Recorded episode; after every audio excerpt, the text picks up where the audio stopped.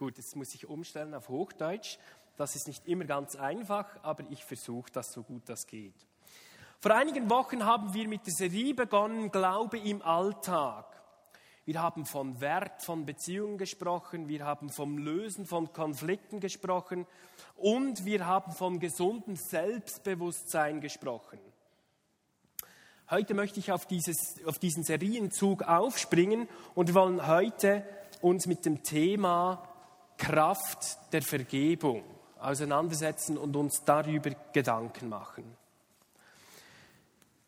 Viele von uns kennen quälende Konflikte.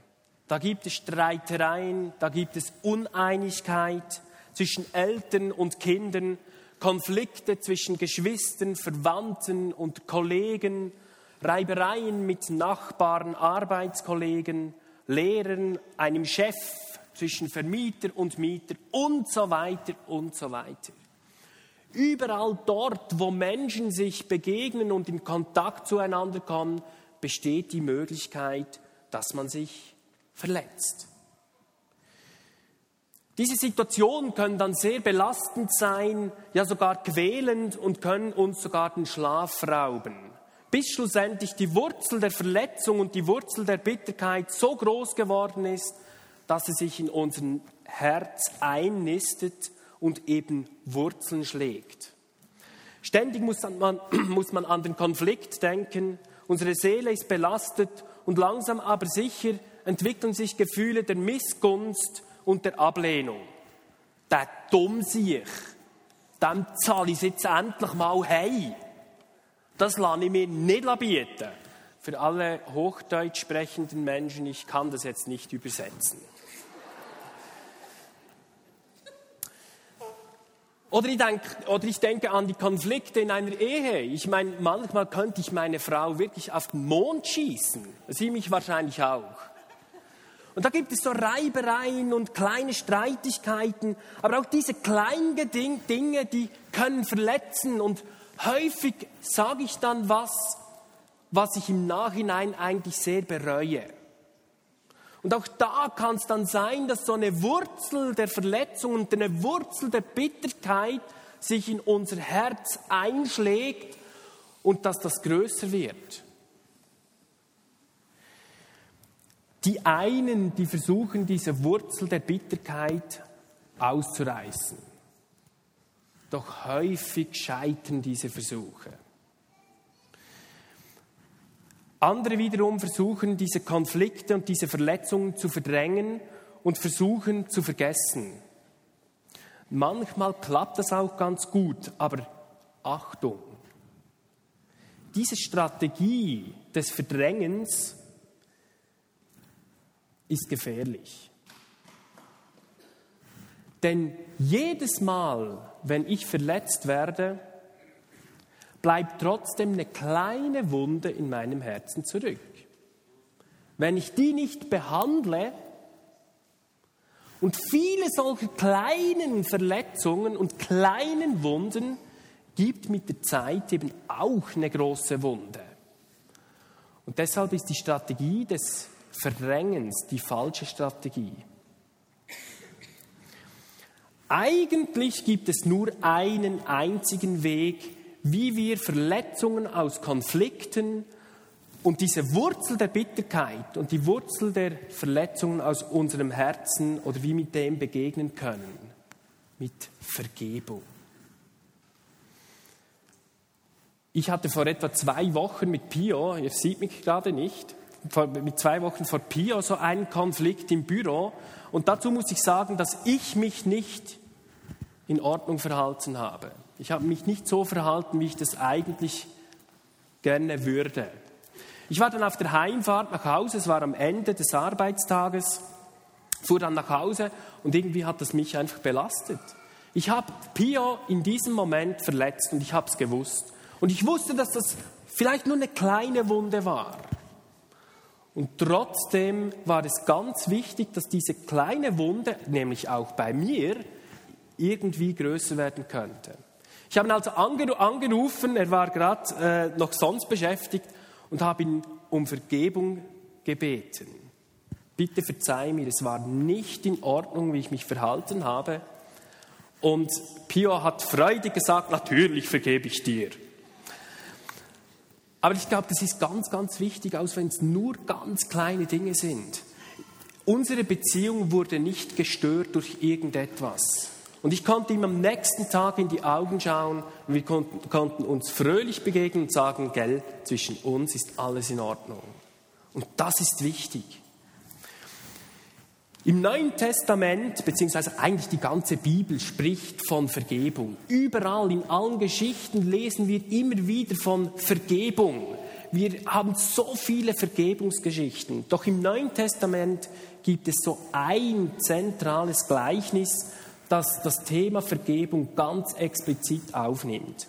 Wir haben uns das vor einigen Wochen oder bereits Monaten war es bereits einmal aufgenommen. Ich möchte das heute nochmals vertiefen. Und zwar steht das in Matthäus 18 in den Versen 21 bis 35. Ich möchte dich also bitten, wenn du eine Bibel dabei hast, jetzt die Bibel aufzuschlagen oder dein Bibel-App, was auch immer dir beliebt. Die meisten von uns kennen dieses Gleichnis. Es ist das Gleichnis vom unbarmherzigen Schuldner. In diesem Gleichnis erzählt Jesus von einer Geschichte, die, mit der Realität des Reiches, die er mit der Realität des Reiches Gottes gleichsetzt. Bevor wir aber auf dieses Gleichnis eingehen oder auf diese Geschichte näher eingehen, möchte ich mit euch die Verse vor dem Gleichnis anschauen. Es sind zwei nur kurze Verse, der Vers 21 und der Vers 22.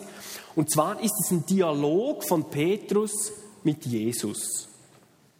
Und zwar fragt ihn Petrus, hey Jesus, wie ist das eigentlich? Wie oft muss ich denn meinem Nächsten vergeben, wenn dieser an mir Unrecht tut? Reicht siebenmal?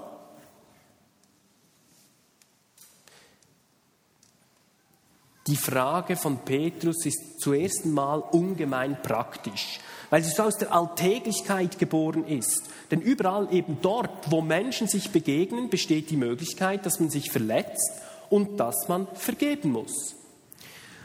Zum anderen jedoch ist, die, ist diese Frage von Petrus auch sehr konkret. Er fragt, reicht siebenmal?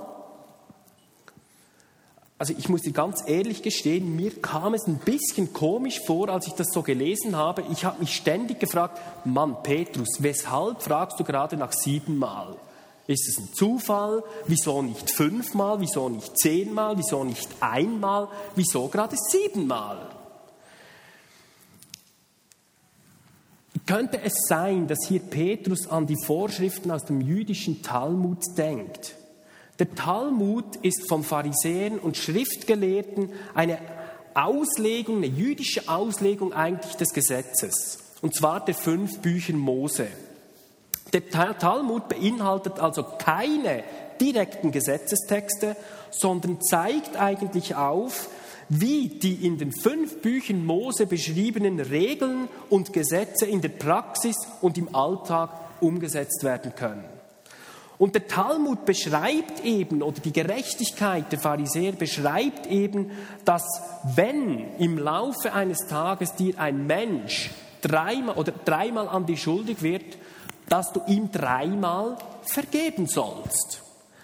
Das wird abgeleitet aus einigen Stellen, unter anderem aus der Stelle in Hiob Kapitel 33, die Verse 27 bis 30, die wollen wir jetzt nicht lesen. Zumindest sagen sie, ihre Gerechtigkeit, dreimal am Tag musst du vergeben. Wenn jemand das vierte Mal an dir schuldig wird, brauchst du nicht mehr zu vergeben. Könnte es sein, dass Petrus an diese Stelle im Talmud gedacht hat? Doch weshalb dann siebenmal? Wie es auch gewesen sein mag, ich möchte mit dir dem Wesen der Vergebung einmal auf den Grund gehen und das genauer mit dir anschauen. Was stellt hier Petrus für eine Frage? Im Grunde genommen ist es eine Frage des Maßes, die sich eben an Regeln und Grenzen misst.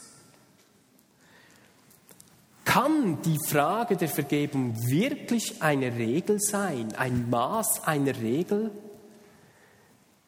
Die Frage, die sich Petrus stellen muss und die wir uns auch stellen müssen, ist, um was es denn bei der Vergebung überhaupt geht.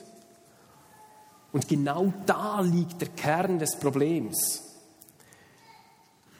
Die Vergebung, die Frage der Vergebung ist keine Frage des Maßes, sondern eine Frage der Beziehung. Beim Vergeben geht es immer um Wiederherstellung einer Beziehung. Wenn ich jemandem vergebe, gleich jetzt wie Pia mir vergeben hat, sagt er damit eigentlich, hey, zwischen uns soll nichts sein, das unsere Beziehung zueinander stört.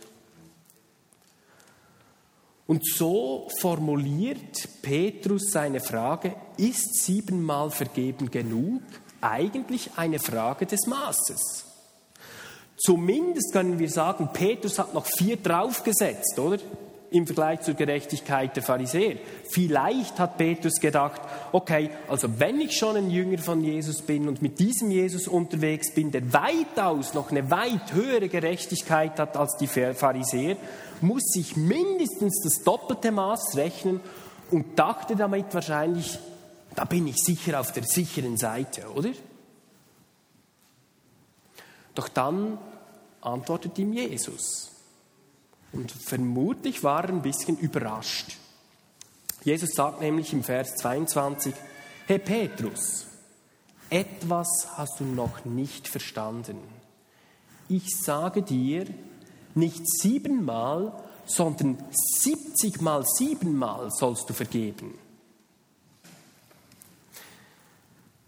Fällt dir auf, dass hier Jesus die Frage der Vergebung vollständig aus der Frage des Maßes herausnimmt. Im Grunde genommen sagt hier Jesus Petrus, für die Frage der Vergebung gibt es kein Maß. Wenn du nach meinen Maßstäben handeln willst, dann musst du eines wissen. Vergebung liegt jenseits jeglichen Maßes. Vergebung ist maßlos. Denn die Vergebungsfrage ist nicht in erster Linie eine Frage des Maßes und nicht eine Frage der Verpflichtung und der eigenen Leistung, sondern eine Frage der Liebe. Und meine Liebe ist maßlos. Meine Liebe, die wägt nicht auf. Meine Liebe zählt nicht. Meine Liebe rechnet nicht. Meine Liebe kennt kein Maß und meine Liebe lässt sich auch nicht in ein Maß pressen. Wie ist es in unserem Leben? Stellen wir in unserem Leben nicht häufig Gott auch solche Fragen des Maßes? Anstatt Fragen der Beziehung? Ich gebe dir ein paar Beispiele. Bibel lesen ich meine, wenn ich eine Zeit lang nicht wirklich Bibel lese und, und, und dran bin, ähm, dann denke ich manchmal, uh Gott, jetzt muss ich unbedingt wieder Bibel lesen, weil sonst könnte es ja sein, dass du mich weniger gern hast und so. Ich, vielleicht geht dir das nicht so. Ich gebe dir ein paar andere Beispiele. Wie sieht es aus mit dem Beten? Wie sieht es aus mit deiner Großzügigkeit? Wie sieht es aus mit deiner Mitarbeit in der Gemeinde? Und so gibt es viele, viele Themen. Ich weiß nicht, was dein Thema ist, wo wir häufig Fragen, Grenzfragen und Fragen des Maßes stellen, anstatt dass wir Fragen der Beziehung stellen. Und das Kernproblem bei solchen Fragen des Maßes liegt darin, dass sie häufig in unbarmherzigen Regeln enden.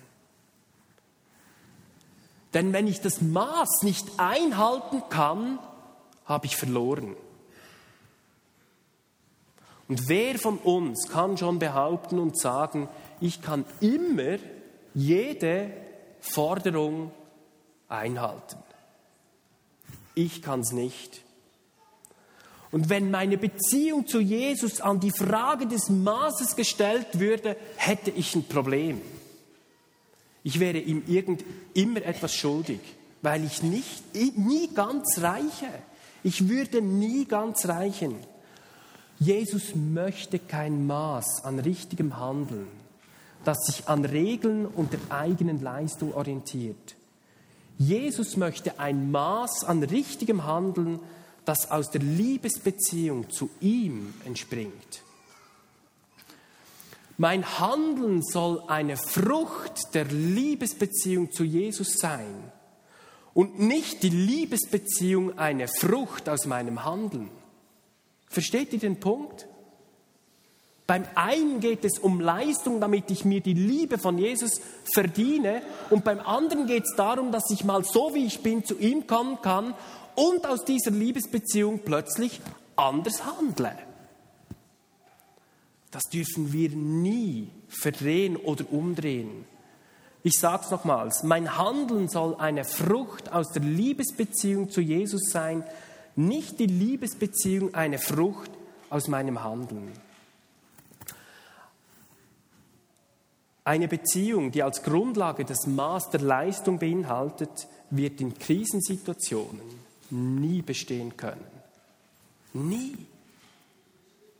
Weil wir das nicht erfüllen können. Vergebung ist keine Regel, sondern ein Lebensstil. Und genau das versucht Jesus dem Petrus zu erklären. Seid vielmehr freundlich und barmherzig und vergebt einander, so wie Gott euch durch Jesus Christus vergeben hat. Und jetzt folgt eigentlich die Antwort, die weitere Antwort von Jesus auf die Frage von Petrus. Und jetzt kommen wir zu dieser Geschichte in diesem Gleichnis die Verse Matthäus 18, die Verse 23 und 35. Dort lesen wir von einem Knecht, der also flehend vor seinen König tritt und ihn bittet, ihm einen Aufschub für seine Rückzahlung seiner Schulden zu gewähren. Der König, von tiefem Mitleid bewegt, gewährt ihm nicht nur einen Aufschub, worum eigentlich der Knecht bitten würde, sondern er sagt ihm, weißt du was, deine Schulden erlasse ich dir, so dass du bei mir nichts mehr schuldig bist.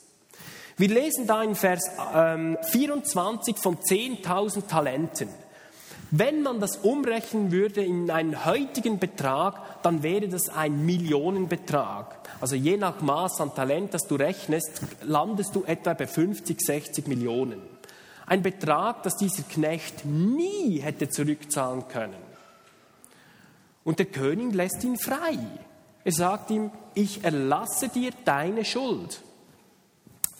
Der Knecht wahrscheinlich hoch erfreut entfernt sich von diesem Königshof und trifft auf einen anderen Knecht, der ihm einen kleinen Betrag schuldet. Also das heißt, wir haben jetzt zwei Knechte oder einen Knecht, dem wurde eine große Schuld vergeben oder erlassen und wir haben einen anderen Knecht und dieser Knecht schuldet nun diesem anderen Knecht ein bisschen Geld. Und zwar 100 Denare. Wir lesen das in Vers 28. 100 Denare, wenn wir das ausrechnen würden, wären das ein paar läppische 100 Fränklein. Ein paar hundert Franken. Und wie handelt jetzt dieser Knecht, dem eine große Schuld erlassen wurde? Eigentlich würden wir erwarten, der kommt ja gerade vom Königshof, dass der doch jetzt sagen müsste, hey, weißt du was, mir sind so viele Schulden vergeben worden, ich erlasse dir selbstverständlich auch deine Schulden, die du mir hast, weil das ist ein lächerlicher Betrag gegenüber dem, was ich dem König geschuldet hätte. Doch anstatt, dass er sich über seinen Mitknecht erbarmt, lässt er ihn ins Gefängnis werfen und sagt ihm, dass er so lange drin bleiben müsse, bis er alle seine Schulden zurückbezahlt hätte. Als nun der König davon erfährt, lässt er diesen unbarmherzigen Knecht zu sich rufen und erklärt ihm, jetzt wollen wir gemeinsam lesen, ab Vers 32. Was bist du doch für ein hartherziger Mensch? Deine ganze Schuld habe ich dir erlassen, weil du mich darum gebeten hast. Hättest du dann nicht auch mit meinem anderen Knecht Erbarmen haben können, so wie ich mit dir? Zornig übergab er ihn den Folterknechten. Sie sollten ihn erst dann wieder freilassen, wenn er alle seine Schulden zurückgezahlt hätte. Eine Frage, die ich mir immer wieder gestellt habe beim Lesen dieses Textes, und ich habe ihn x-mal durchgelesen, eine Frage ging mir nicht mehr aus dem Kopf. Weshalb nur handelt dieser Knecht, dem so eine große Schuld erlassen wurde, nur so dumm? Das ist doch dumm! Ich konnte mir das nicht erklären. Weshalb nur handelt dieser Mensch, wie er handelt? Und ich glaube, einen Schlüssel gefunden zu haben, der im Text verborgen liegt, nur so ein ganz winzig kleiner Satz. Und zwar in Vers 28, zu Beginn des ersten Teiles dieses Verses. Dort heißt es nämlich, kurz und knapp, jener Knecht aber ging hinaus. Jener Knecht aber ging hinaus. Sobald sich dieser Knecht aus der Gegenwart des Königs entfernt, sobald dieser Knecht nicht mehr im Angesicht seines Königs steht, beginnt er dumm zu handeln. Beginnt er töricht zu handeln. Beginnt er so zu handeln eigentlich, wie sich's nicht gebührt. Und das ist der Schlüssel. Wie ist es bei uns? Sobald wir uns von der Gegenwart des Herrn entfernen, sobald wir uns aus der Gegenwart unseres Königs wegbewegen, beginnen wir doch dumm zu handeln. Ich bin überzeugt, dass dieser Knecht, dem diese große Schuld erlassen wurde, niemals hätte so handeln können, wenn dieser andere Knecht gekommen wäre, wenn sie noch vor dem Angesicht und der Gegenwart des Königs gewesen wäre. Der hätte niemals so handeln können. Doch er hat sich aus der Gegenwart des Königs entfernt. Und ich glaube, das ist der Schlüssel auch für uns dass wir immer wieder neu uns überlegen, dass wir mit der Gegenwart des Herrn durch den Alltag laufen und immer in jeder Situation eigentlich uns fragen, wenn ich jetzt vor diesem König stehen würde, würde ich so handeln, wie ich handle? Würde ich, wenn meine Gedanken offenbar da liegen würden, würde ich so denken, wie ich denke, wenn der König alles sieht? Vergebung ist kein Gefühl, sondern eine bewusste Entscheidung. Je mehr ich das übe, desto mehr wird Vergebung zu einem Lebensstil, zu einer Lebensgewohnheit. Und je mehr erkenne ich die große Freiheit, die darin liegt. Und ich glaube, dass es bei vielen Menschen nicht am Willen liegt, zu vergeben, sondern mehr an dieser Entscheidung. Ich, ganz ehrlich, als ich Pio anrufen musste, in dem Moment, Mann, kam ich mir blöd vor. Ich habe mich geschämt, weil ich wusste, ich habe ihn verletzt. Aber ich musste das Telefon in die Hand nehmen. Wenn ich auf meine Gefühle gehört hätte, hätte ich ihn nie angerufen. Nie. Vergebung ist kein Gefühl, sondern eine bewusste Entscheidung.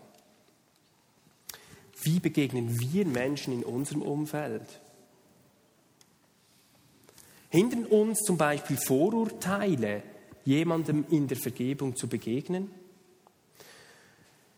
Wie würdest du zum Beispiel einen Menschen begegnen, der so aussieht?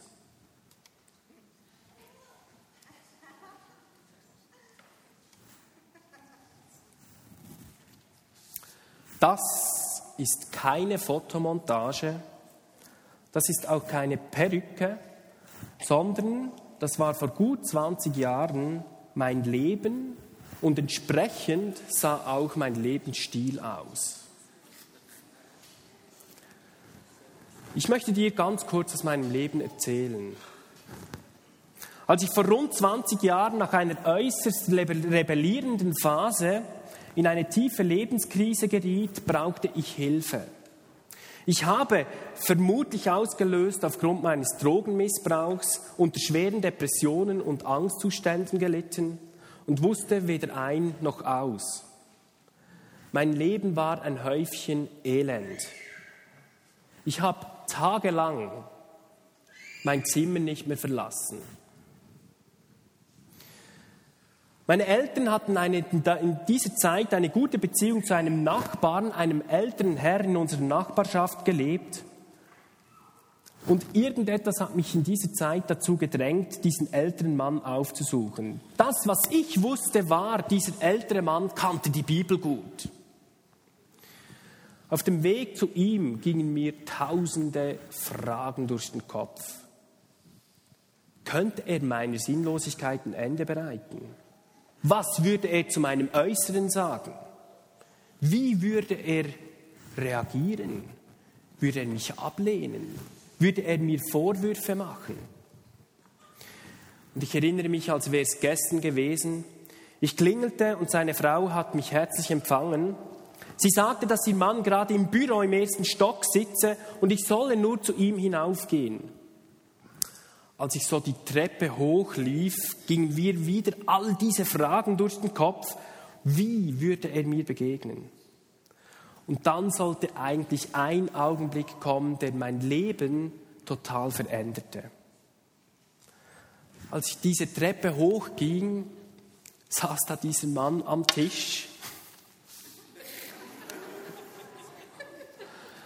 saß dieser Mann am Tisch und er hat nicht so reagiert, wie ich mir das in meinen Künstenträumen vorgestellt habe.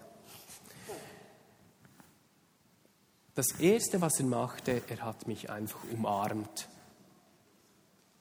Er hat mich einfach umarmt. Nicht viel gesagt, er hat mich einfach umarmt.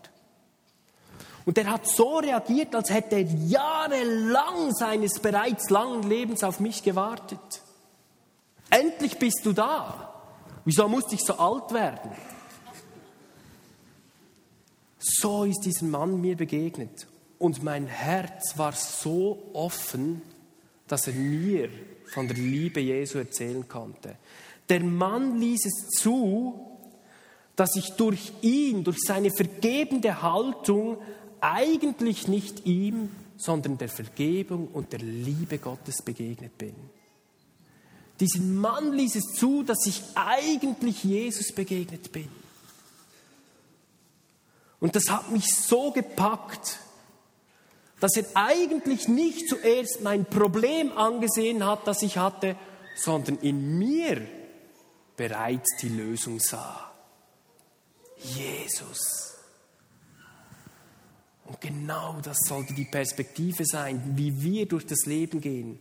Glauben wir wirklich, dass der Sohn Gottes, dass ihm nichts unmöglich ist, dass ihm alles möglich ist? Wenn wir mit dieser Perspektive durchs Leben gehen und Menschen sehen, wie Jesus sie sieht, dann können wir ihnen in der Vergebung begegnen. Und ich wünsche mir das von Herzen. Ich wünsche mir das von Herzen. Und wenn wir das be beginnen, in unserem Alltag zu leben und in unserem Umfeld, glaubt mir, wir werden eine ganze Nation verändern. Die Kraft der, Bege der Vergebung liegt darin, dass wir die Kraft, die Vergebung von Gott annehmen und wir den Menschen in dieser Vergebung, wie Gott uns begegnet ist, auch begegnen. Das ist die Kraft der Vergebung. Und Jesus will unsere alte Vergangenheit töten, damit wir ein neues Leben aus seiner Gegenwart und aus seiner Kraft empfangen können. Die Kraft der Vergebung macht uns selber wieder fähig, anderen zu vergeben und die Liebe Gottes ganz praktisch sichtbar werden zu lassen und weiterzugeben. Erst wem selber vergeben wurde, wird fähig, anderen zu vergeben. Und Jesus hat uns vergeben. Wir haben sie einfach manchmal noch nicht ganz angenommen, wie wir sie annehmen sollten, in seiner ganzen Fülle. Zu viele Christen leben noch mit unvergebenen Dingen, die ihr Leben einengen und beschweren, entweder weil sie nie die Gelegenheit hatten, das in Anspruch zu nehmen, oder weil sie Vergebung in ihrem Leben nicht zulassen, oder weil sie die Kraft der Vergebung noch nicht empfangen haben. Ich möchte mit euch beten. Es gibt drei Ebenen der Vergebung. Die eine Ebene ist die zu Gott, dass ich annehmen kann, was er mir alles vergeben hat. Und das ist in unserem Gleichnis der König. Ihr habt es alle gemerkt. Der König hat uns so viel vergeben. Und vielleicht hast du noch nicht das volle Maß der Vergebung dieses Königs annehmen können, weil er maßlos die Liebe über uns ausschüttet. Die zweite Ebene ist die Vergebung zu einem Mitmenschen. Und vielleicht bedrücken dich Dinge, weil du einem Menschen noch nicht vergeben konntest oder weil du selbst jemandem noch nicht vergeben hast. Und die dritte Ebene ist die Ebene zu mir selbst. Dass du dir selbst vergibst. Denn Gott hat dir vergeben. Und wir dürfen uns nicht anmaßen, dass wir uns immer wieder selbst anklagen und wir uns nicht vergeben. Weil Gott macht es auch nicht mehr. Und ich möchte, dass ihr alle aufsteht, dass wir alle aufstehen.